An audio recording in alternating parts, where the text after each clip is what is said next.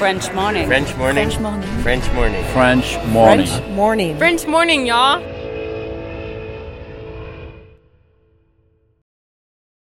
Cet épisode a reçu le soutien de la CFE. La CFE, vous connaissez? C'est la Caisse des Français de l'étranger et il s'agit d'une caisse de sécurité sociale créée en 78 pour les Français résidant hors de France. Maladie, maternité, accident du travail ou encore retraite. La CFE permet aux Français de l'étranger de continuer de bénéficier de la même protection sociale qu'en France, à l'étranger. Pour en profiter, il vous suffit d'adhérer à la CFE, peu importe votre situation, peu importe le pays dans lequel vous vivez ou dans lequel vous vous rendez, et bien entendu, peu importe la pathologie ou les circonstances, catastrophes naturelles, faits de guerre, etc. Grâce à la CFE, vous pouvez vous détendre. La Caisse des Français de l'étranger assure la continuité avec le système français de sécurité sociale lors de votre départ de France, mais aussi lors de votre retour d'expatriation, ou encore grâce à la prise en charge des frais de santé pendant vos prochaines vacances en France. Pour en savoir plus, direction cfe.fr.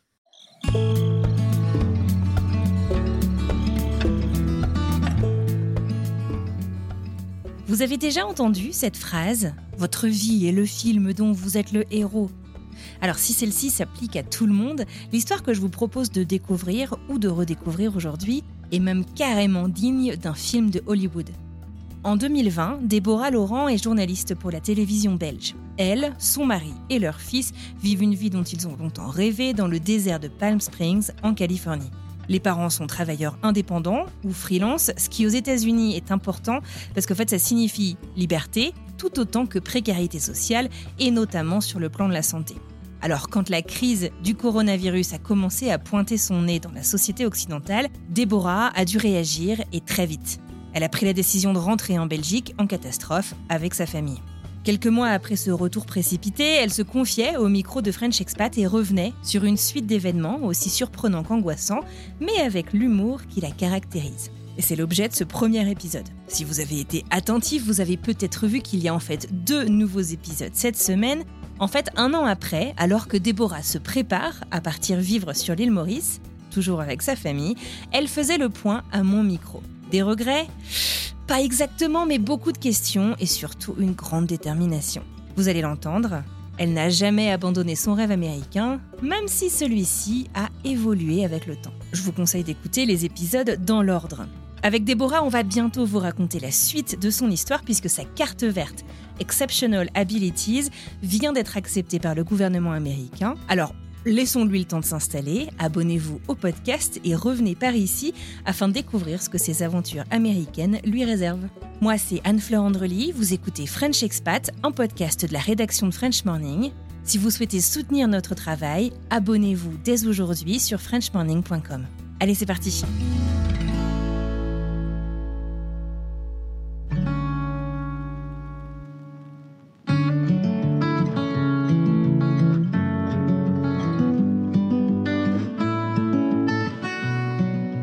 Je m'appelle donc Déborah, j'ai 35 ans, je me suis expatriée en Californie à Palm Springs il y a trois ans à peu près, euh, en famille, avec euh, mon mari et mon petit, notre petit garçon qui a 4 ans aujourd'hui, donc quand on est arrivé il avait un an et demi. Et donc je suis journaliste, donc moi je suis en Californie pour faire euh, un job de rêve, c'est-à-dire que j'interview euh, toutes les stars euh, du cinéma qui vous font rêver sur grand écran. C'est mon job, je suis payée pour ça, donc c'est pas mal. et je travaille pour un gros média francophone belge. donc je suis en Californie, mais je ne travaille pas pour l'Amérique, je travaille vraiment pour le même média en fait depuis 12 ans. C'est juste que je le fais ailleurs. Est-ce que c'était du coup ta première expatriation, Palm Springs c'était ma première expatriation. Alors il faut savoir que donc moi dans le cas de mon boulot, j'ai souvent été euh, à Los Angeles faire des interviews, parfois même pour un week-end. C'était un peu fou, mais à l'époque ça se faisait encore beaucoup moins aujourd'hui. À l'époque voilà. Euh, et en fait j'avais déjà été amenée à y vivre, à vivre. Je vivais à Nord Hollywood à l'époque pour euh, des des périodes plus ou moins longues, donc quatre mois, trois mois, deux mois. On avait une sorte de bureau où euh, on avait l'occasion d'y aller sur un, un enfin du long terme quoi. Et donc du coup, euh, moi un jour, arrivant au bout de, de certaines choses que j'avais déjà fait en Belgique, j'avais envie d'un nouveau projet. J'ai proposé à mon entreprise de m'envoyer là-bas sur du long terme. Ils ont été ok. Euh, j'ai donc un visa I, qui est un visa, donc, un visa dont on ne parle jamais parce que on est peu à l'avoir, mais c'est un visa média, qui me permet en fait de de vivre là-bas. Euh, il est renouvelable tous les cinq ans. Il n'est pas compliqué à avoir tant qu'on peut prouver qu'on est journaliste pour un, un média particulier. Euh, et donc voilà, mais c'est la première vraie expatriation, vraiment euh, celle où on prend euh, toutes nos affaires et euh, Ouais. et on tente quoi. Et euh, ton conjoint et ton fils, du coup, c'est leur première fois aux US quand ils sont venus? Alors non, pour mon mari, non, il était venu en fait me rejoindre. Donc sa toute première fois aux USA, c'était avec moi aussi. Euh, il y a quelques années, il était venu me rejoindre justement quand j'étais partie sur une période de trois mois. Donc il était venu me rejoindre pour un le gros road trip de base, euh, la route 1, euh, San Francisco, Las Vegas. euh. on avait fait vraiment des super vacances. Donc là, on n'avait pas encore d'enfant. Puis on s'est mariés, on a eu un enfant et donc oui pour mon fils, bah, il avait un an et demi, donc euh, on voyageait déjà pas mal, mais c'était une vraie grosse première aux États-Unis quoi. Alors, on aura l'occasion de revenir sur euh, les détails de ton expatriation dans un épisode euh, un peu plus, euh, voilà, enfin complètement dédié à tout ton parcours. Aujourd'hui, tu le sais, euh, l'objectif de cet épisode, c'est vraiment de parler de ton retour. Aujourd'hui, donc, on se parle, on est fin avril.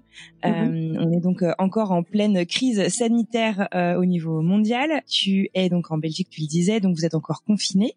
Nous aussi, d'ailleurs, aux États-Unis. Est-ce que tu peux me raconter un petit peu qu'est-ce qui s'est passé il y a un mois? Euh, oui, parce que ça fait vraiment, là on se parle, je crois que dans deux jours, ça fait un mois qu'on est qu'on a pris l'avion euh, pour rentrer. Donc en fait, nous tout allait bien. C'était un samedi matin, il faisait beau et chaud comme toujours à Palm Springs. Euh, donc tout allait bien. Évidemment, le, le confinement, donc Palm Springs est, hum, est passé en état d'urgence un peu avant Los Angeles parce qu'en fait, il faut savoir que le coin, euh, il y a énormément de personnes âgées et que donc du coup, il a, été- enfin la, la Coachella Valley a été touchée très vite euh, par le coronavirus et donc du coup, ils ont très vite tout fermé.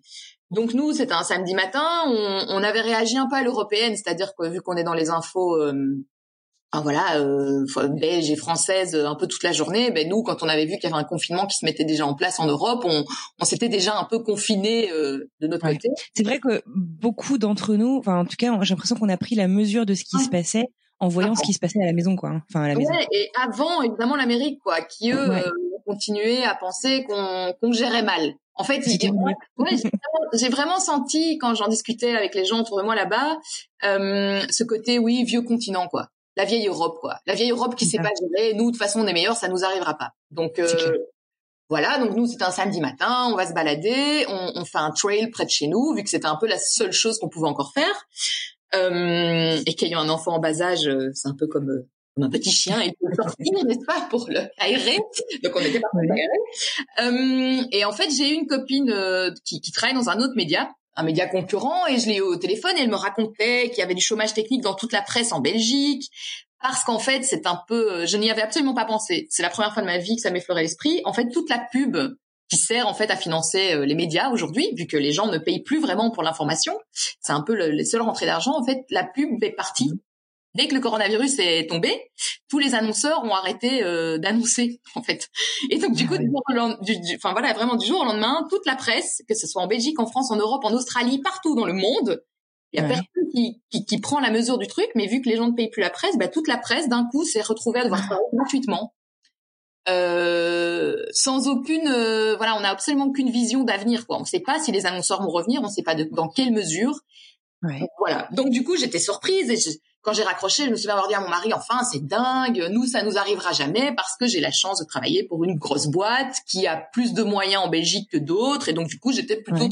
Et puis je suis rentrée chez Plutôt optimiste et tu te, tu te, tu remets pas trop le truc en question encore, quoi. Ouais, non, là, je me dis, oh là là, et vu que j'ai travaillé dans la, la même entreprise que la, ma copine, euh, je me disais, ouais, c'est toujours la même chose, ils exploitent un peu leurs journalistes, comme d'habitude, blablabla. Moi, hyper confiante, et en fait, je rentre chez moi, je check mes mails, c'était donc toujours samedi, et donc je découvre en fait un mail de mon entreprise qui annonce que le chômage technique est en train de se mettre en place, et que pour le Ah. moment, les rédactions ne sont pas touchées, mais qu'ils n'ont absolument aucune idée à quel moment, à quel moment ça va nous tomber dessus, quoi. Ah ouais. Donc là, mon, là, il y a une petite montée d'angoisse et en fait, c'est, ça faisait quelques jours en fait que mon mari, qui n'est jamais angoissé pour rien, vraiment, ça fait dix ans, je l'ai jamais vu stresser. Ça faisait Génial. quelques jours, ouais, mais là, ça faisait quelques jours du coup que Ça ça montait. chez lui. Et c'était moi qui jouais le rôle de mais non, ça va aller, on va rester confiné, on tombera pas malade. Parce que c'est toujours un peu la question aussi, hein, quand on est expatrié, c'est l'assurance maladie Mhm, tout à fait. on est assuré, on a une assurance correcte, une assurance prise par l'Europe, donc par notre notre entreprise, mais qui n'est pas une assurance américaine. Et j'avais eu un premier contact avec un un service. de- En fait, mon fils est tombé malade mi-février. On croit d'ailleurs que c'était le coronavirus. On n'aura jamais la certitude, mais Euh, et j'avais dû euh, consulter un médecin pour la première fois depuis le début de notre expatriation et ça avait été l'enfer vraiment pour trouver quelqu'un qui voulait bien nous prendre avec cette assurance-là. Donc l'assurance est pas mal si on se fait hospitaliser, genre si on se casse une jambe. Là, il n'y a pas de souci, on est à l'hôpital, ils prennent en charge. Mais pour aller consulter vraiment un médecin de base, les médecins voulaient pas de nous, quoi. Donc j'ai dû aller dans un service d'urgence et ça m'avait un peu refroidi, quoi. Je m'étais dit ouais, bah purée, s'il se passe quelque chose, euh, on sait pas trop comment faire, à qui s'adresser. Euh. Donc c'était un peu dans notre tête, quoi. On se disait si le coronavirus nous tombe dessus, bon, faut quand même, euh, faut, faut, faut espérer que ça dégénère pas, quoi. Mmh. Donc ça, il y avait l'assurance maladie, et puis il y avait, puis il y a eu la fermeture des frontières aussi, qui a fait monter, euh, je pense un peu chez tous les expatriés. Euh, enfin, je sais pas chez toi, mais il y a rien à faire, à savoir que tout d'un coup tu peux plus, tu peux plus partir parce que tu risques de plus pouvoir rentrer, c'est stressant, quoi. Ouais, il y a plus d'avion, il y a plus, ouais, bien sûr. Voilà, donc moi, il y avait plein de petits éléments comme ça, et en fait, le, la possibilité de chômage technique, ça a été le coup de grâce, notamment pour mon mari, qui m'a dit, écoute, euh, moi, c'est si on se retrouve en Californie à ne plus savoir payer notre loyer, parce que même si euh, voilà, on a la chance en France, en Belgique d'avoir des aides qui sont nettement meilleures qu'aux États-Unis, mmh. euh, ben, ce qu'ils proposent en fait pour un chômage technique euh, à temps plein, ça paye juste mon loyer quoi aux États-Unis. Et puis surtout que du coup, si tu es payé par euh, une boîte belge euh, en vivant aux États-Unis, ça veut dire que tu es payé aux États-Unis ou tu es payé euh, en Alors moi, je es éligible au chômage ici ou pas Non, non, justement, moi j'ai droit à aucune. En fait, j'ai un peu le le cul entre deux chaises, comme on dit, parce que et ça a les avantages et ses inconvénients et l'inverse. Mais donc moi, je suis payée en euros de ma boîte, mon salaire. J'ai pas un salaire d'expatrié, j'ai vraiment un salaire de d'employé habituel avec quelques aides supplémentaires, mais je suis vraiment payée en Belgique sur un compte belge et je transfère mon argent sur mon compte mmh. américain. Et ton mari, lui, il, il, il bossait euh, à Palm Spring ou? Eh ben, en fait, mon mari bosse comme euh, lui comme euh, auto-entrepreneur, euh, donc comme mmh. freelance, en fait, pour la même boîte que moi depuis un an. il fait des vidéos d'actu. Et donc, du coup, on se retrouvait tous les deux à se dire bon, mmh. ben, il y a du chômage économique. Lui, il est freelance, donc il va sauter ce sera probablement un des premiers à sauter, donc ça veut dire plus de salaire de son côté. Et si ça dégénère et que moi, en fait, soudainement, ils me mettent aussi en chômage économique, ben on va se retrouver avec 1500 euros. Et moi, mon loyer, c'est 1400. Et donc, voilà. Ouais, au tu peux pas vivre avec ça, bien sûr. Voilà. Donc, du coup, on s'est dit, bon, qu'est-ce qu'on fait? Donc je voyais que mon, mon mec était inquiet, donc je me suis dit écoute, je vais appeler le consulat, on va voir si j'arrive à joindre quelqu'un un samedi après. Me... Et j'ai eu la chance d'avoir quelqu'un tout de suite au téléphone de super euh, sympa et voilà. Il se fait que cette personne ne m'a pas du tout rassurée, j'espérais. Hein. je misais beaucoup là-dessus. Et il m'a dit écoute, euh, vu votre situation entre deux, vu que vous aurez pas les aides américaines et qu'en fait, est-ce que je pourrais toucher le chômage belge en étant à l'étranger physiquement? C'est pas sûr non plus quoi. La Belgique, ils aiment pas ça. Quand on est euh, normalement, si tu touches le chômage, tu dois être en Belgique quoi. Mmh. Donc c'était beaucoup de et si. Donc j'ai appelé après le ministère des Affaires étrangères et tous les deux en fait ils m'ont dit euh, il faut rentrer quoi. Il faut rentrer temporairement tant que ça se calme. Euh, c'est trop risqué si vous tombez malade, que vous devez aller en en soins intensifs. Et puis qu'est-ce qu'on allait faire? On sait pas, on, on sait jamais. Je sais qu'on fait on est encore jeune, on fait pas partie des, de la population la plus à risque, mais si jamais on est malade tous les deux, qui va s'occuper de notre petit garçon? Oui, bien sûr. On n'a pas de famille, donc on. Il y a eu une petite montée d'angoisse ce samedi-là, et, et, mon mari m'a dit, écoute, euh, il y a trop d'inconnus, il y a trop de hum, impossible de savoir à quelle sauce on va être mangé, c'est trop risqué, on rentre. Donc on est rentré.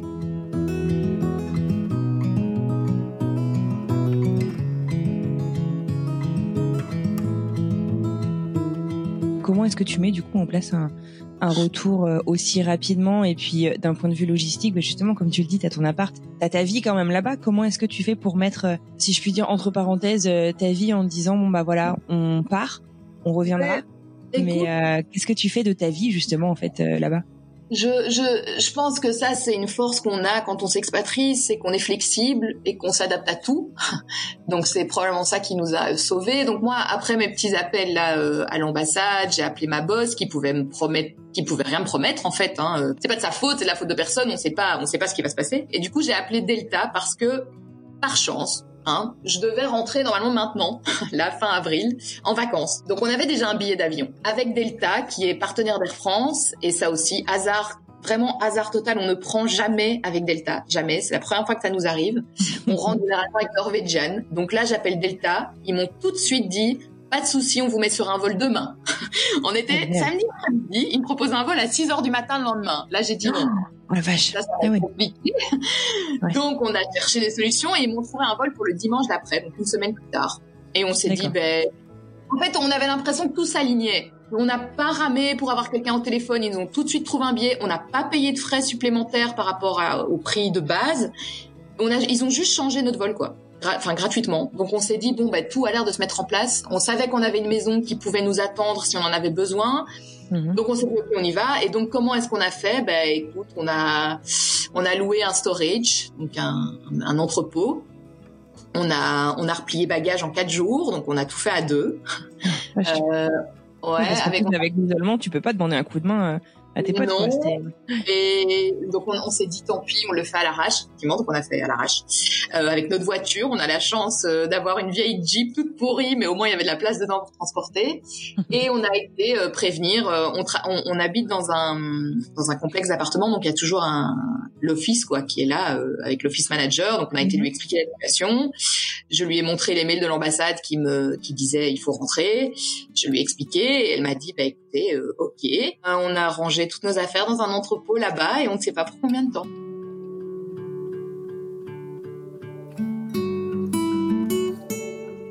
Vous voilà de retour euh, donc express ce dimanche suivant euh, en Belgique. Du coup, c'est particulier parce que plus tu rentres euh, donc dans ton pays d'origine, tu peux pas revoir ta famille. Enfin, vous êtes rentré, on vous a mis direct en quarantaine. Hum, oui, enfin, alors d'abord il y a eu un épisode, l'épisode dingue, c'est qu'en fait notre vol a été annulé donc ça a été petite. Donc on n'avait plus rien dans notre appart et puis boum, on reçoit un mail, vol annulé. T'es là, ok. Ah, on déjà prévenu qu'on partait. Enfin. Alors on a du coup on s'est dit bon on va près de l'aéroport. On avait eu des échos d'une copine qui aurait qui devait prendre un vol deux jours avant nous qui euh, en fait avait pas pu prendre, elle, elle avait pas pu monter dans l'avion parce que le vol était surbooké, donc on était angoissés, on se dit merde, ils annulent oh, le vol, en fait, le prochain vol, il y en aura plus, ils vont l'annuler ou bien il y aura trop de monde, on pourra pas rentrer dedans. On s'est dit tant pis, on se casse. On a mhm. été à l'aéroport de Los Angeles, donc on s'est dit on passe une nuit à l'aéroport de Los Angeles en face, c'était lunaire quoi.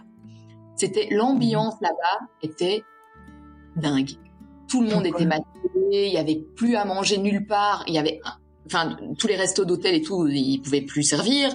Et tout le monde hésitait, les gens ne rentraient plus ensemble dans les ascenseurs, chacun attendait. Parce que c'était des touristes donc tout le monde était je pense à l'écoute de passer en Europe, tout le monde était sur le point de repartir. Et vu qu'on était tous logés dans un hôtel vraiment pile en face de l'aéroport, clairement t'es pas là pour profiter quoi. Et donc tout le monde se regardait un peu suspicieux, euh, limite tiens est-ce que lui va prendre ma place dans mon propre avion quoi. C'était vraiment euh, improbable. On a eu notre vol. Et en fait c'est un vol qui arrivait à Paris et euh, donc euh, à Paris, ben, ils ont besoin d'une attestation pour euh, sortir. Ils ont besoin. On, on, se disait les frontières sont fermées, on va avoir des contrôles. En veux-tu, en voilà. On n'a rien eu. Donc on a on a atterri à Paris. On a loué notre on a loué une voiture qui m'a quand même coûté, je tiens à le dire, 700 euros. Hein, pour faire trois heures de ah. trajet. Il y en a qui s'en mettent plein plein les poches hein, dans cette situation, qui exploite bien les gens qui sont dans le jus. Ah, ouais, donc j'ai, on a, mais on n'avait pas le choix, il n'y avait pas de Thalys et j'allais pas demander à mmh. quelqu'un de ma famille de venir nous chercher alors que on a voyagé avec des masques, on a eu de la chance. On a des amis qui travaillent dans le médical, ils nous ont chacun fourni un masque. On a voyagé avec des gants, on a voyagé avec un produit un peu chloré. On nettoyait notre siège d'avion, enfin comme des comme des comme des fous, mais on se disait, on pour être sûr d'essayer de pas tomber malade, quoi. Et, euh, et, donc on a pris cette voiture, on est on est rentré. Et effectivement, euh, ça fait un mois qu'on est là et on a toujours vu personne. C'est dur. Ça fait euh, ça fait huit mois qu'on a vu personne. On était en fait on était rentré en vacances fin août l'année passée. Et donc depuis, on n'a vu personne. Donc du coup là, vous êtes euh, logés euh, donc euh, en Belgique. Vous êtes tous les trois. Euh, Qu'est-ce qu'il en est du coup de ton boulot? Eh ben, en fait, je suis toujours pas au chômage technique. Je travaille toujours à temps plein. Mon mari travaille aussi, et donc c'est ce que je lui dis. Je lui dis en fait, on est parti sur une projection du pire. Ce qui est d'habitude ma projection, pas celle de mon mari, ce qui est assez marrant. Euh, mais lui me disait si tous les voyants passent au rouge, on est on est vraiment on va avoir un problème. Et moi, je continue à lui dire oui, mais il se peut qu'il reste ouvert ou que certains voyants restent ouverts et que donc on ne tombe pas malade, qu'on ne doive pas aller à l'hôpital vu qu'on est bien confiné ou bien qu'en fait finalement même si je suis en chômage technique c'est juste un jour par semaine et donc mon salaire ça ira. En fait on est rentré parce qu'il y avait trop d'incertitudes et en fait maintenant qu'on est de l'autre côté et que je suis toujours à temps plein et que je me, je me dis est-ce qu'on n'aurait peut-être pas dû rester, je sais pas, j'en sais rien. Bah, T'as pas de moyen de savoir ça. Hein.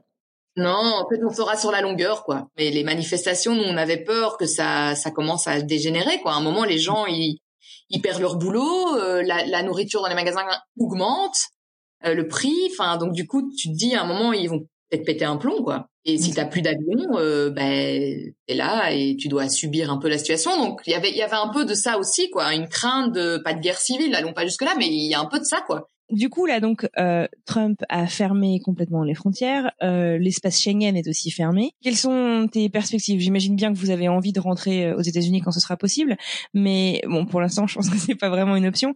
Le déconfinement va commencer dans quelques semaines en Belgique, et du coup, ça veut dire quoi pour vous? Eh bien, écoute, nos perspectives. Nous, moi, dans ma tête, j'ai une sorte d'optimisme. En fait, franchement, ça va. Hein. Moi, j'ai pas pleuré depuis que j'ai mis un pied ici, par exemple. J'ai beaucoup plus pleuré la dernière semaine. J'étais à Palm Springs et on mmh. remballait ça le plus dur. Mais depuis que je suis ici, moi, je suis plutôt combative et D'accord. Et, et, on est, on se laisse pas aller, on se dit c'est pas grave, on en profite pour faire plein de projets pro et et on prend, on embrasse la situation quoi. C'est c'est mm-hmm. au-delà de nous, c'est on sait rien faire pour que ça change, donc on on n'est pas à plaindre. On a un toit au-dessus de, au-dessus de notre tête. Il y a des gens qui nous ont prêté une maison parce que eux sont confinés en France. Enfin, c'est un peu le, le jeu des dominos. euh, donc on n'est pas, à, on est à trois, on s'aime, on est en bonne santé. On a. C'est super de le voir comme ça, c'est génial. Ouais, c'est nécessaire quoi. À un moment, quand, quand j'ai un coup de, de, un coup de mou, je me dis mmh.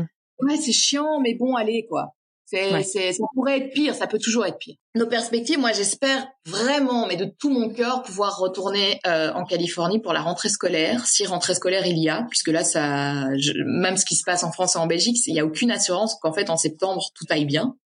Mais j'aimerais vraiment beaucoup qu'Ezra continue, euh, enfin fasse sa dernière petite année dans sa petite école de quartier là, parce que je les adore et que et qu'il est tellement heureux et que moi c'est ça qui me fend le plus le cœur. Moi je suis une grande fille. Euh, je peux me raisonner, je sais que c'est temporaire. Je, le plus dur, c'est c'est lui. Lui, il avait un an et demi quand on est arrivé là-bas. Sa vie, elle est là-bas. Hein. C'est la, la, la, Belgique, euh, c'est ses grands-parents, c'est ses amis. Ça dure trois semaines et puis on rentre à la maison, quoi.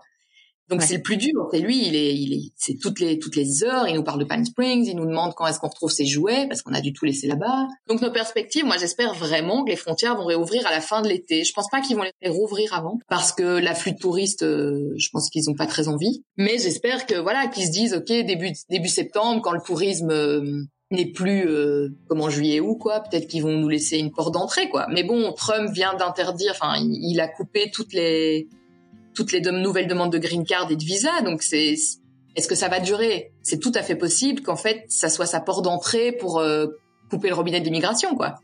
Que ça soit son prétexte. Donc euh, j'en sais rien. Franchement, j'en sais rien. Et mais il y a une seule chose que je sais, c'est que je resterai pas en Belgique. Ça c'est moi j'ai envie de voyager, j'ai envie de voir le monde, j'ai envie de bouger. Donc si c'est pas là, ça sera ailleurs. Mais j'espère vraiment que ça sera là encore pour quelques années, quoi. Ouais, t'as pas fini, euh, t'as pas fini ton projet encore, quoi. J'ai pas fini, et il est hors de question que ça se finisse comme ça de toute façon. Bien sûr. C'était beaucoup trop violent. C'était, on a dit au revoir à personne. On a laissé notre voiture à nos copains américains à Palm Springs. Mhm. Genre les guitares de mon mari, mon mari est musicien. Les guitares de mon mari sont restées là-bas parce qu'on avait peur de. Ils sont toujours très chiants dans les avions avec les guitares. On avait peur euh, qu'ils chipotent vu que c'était des vols euh, quand même commerciaux, mais pas, pas comme d'habitude quoi. Donc toutes les guitares de mon mari sont là-bas. Il est hors de question qu'on n'y retourne pas. De toute façon, on y retourne ne serait-ce que pour chercher nos affaires. Mais de toute, on n'a même pas fait un câlin à nos amis, quoi. On leur a filé les clés de la voiture, on les a pas embrassés. Ils travaillent dans le médical. Euh, enfin, juste avant de prendre l'avion, c'était bête de risquer euh, mm-hmm. quelque chose. Non, non, de toute façon, on y retourne. Quand? Bah, ça dépendra euh, de Trump, en fait. Hein. Alors, j'ai une petite idée du coup de, de ce qu'on peut te souhaiter pour la suite. C'est que vous restiez en bonne santé, que les frontières réouvrent, que vous puissiez aller finir, en tout cas poursuivre votre aventure américaine. Oui, clairement, moi, c'est euh, poursuivre l'aventure de toute façon. Après, le, plus compliqué pour nous, là, les en fait, les perspectives, c'est au-delà du fait qu'on attend euh, une décision américaine de, de, voilà, de réouverture des frontières. On ne sait pas comment nous, on va faire. On a une maison jusqu'à la fin du confinement. Mais après, ben, le confinement, les gens reviennent. Et euh, ah après, on ne sait pas. Qu'est-ce qu'on fait On loue des Airbnb en espérant que les frontières réouvrent dans les six mois Parce que les Airbnb, quand même, c'est vite cher hein, quand tu loues ça pour du long terme. On a un appartement, on est propriétaire d'un appartement, mais on a des locataires dedans. Euh, on va pas les mettre dehors vu qu'on mhm. n'a pas l'intention de rester. Euh... Et puis, il est, il est trop petit, il a qu'une seule chambre. Avec Ezra, c'est compliqué. Euh, en fait, nos perspectives sont très, très vagues, très, très floues. Là. Donc on s'accroche et on, on attend. Et c'est vraiment, c'est vraiment, je crois, le sentiment qui domine chez tout le monde, c'est cette attente euh, et l'incertitude, quoi. Ouais, il y a encore beaucoup, beaucoup de questions, quoi, en fait. Ben oui, c'est dans notre situation, dans, dans la tienne, enfin, on a tous, à chaque niveau, peu importe notre vie, on a tous un truc en suspens, quoi. Bon, mais écoute, Déborah, en tout cas, je te remercie. Je te souhaite, euh, voilà, que, que les choses se décantent, que euh, vous puissiez y voir plus clair et que, et que voilà, que que la suite s'organise le mieux possible. On aura plaisir à suivre la suite de tes aventures sur Instagram, See You Et donc, que tu pourras venir nous raconter la suite de ton parcours. J'espère que tu nous parleras depuis Palm Spring euh, pendant la saison 2, où on pourra raconter un petit peu plus en détail euh, toute l'histoire de ton expatriation. Je te souhaite une très très bonne journée et puis je te dis à très bientôt. Merci beaucoup, à bientôt, au revoir.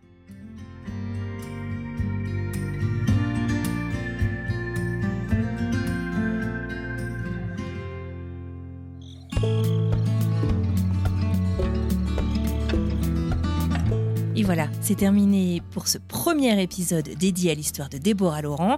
La suite vous attend dans le deuxième épisode. Allez hop, c'est parti.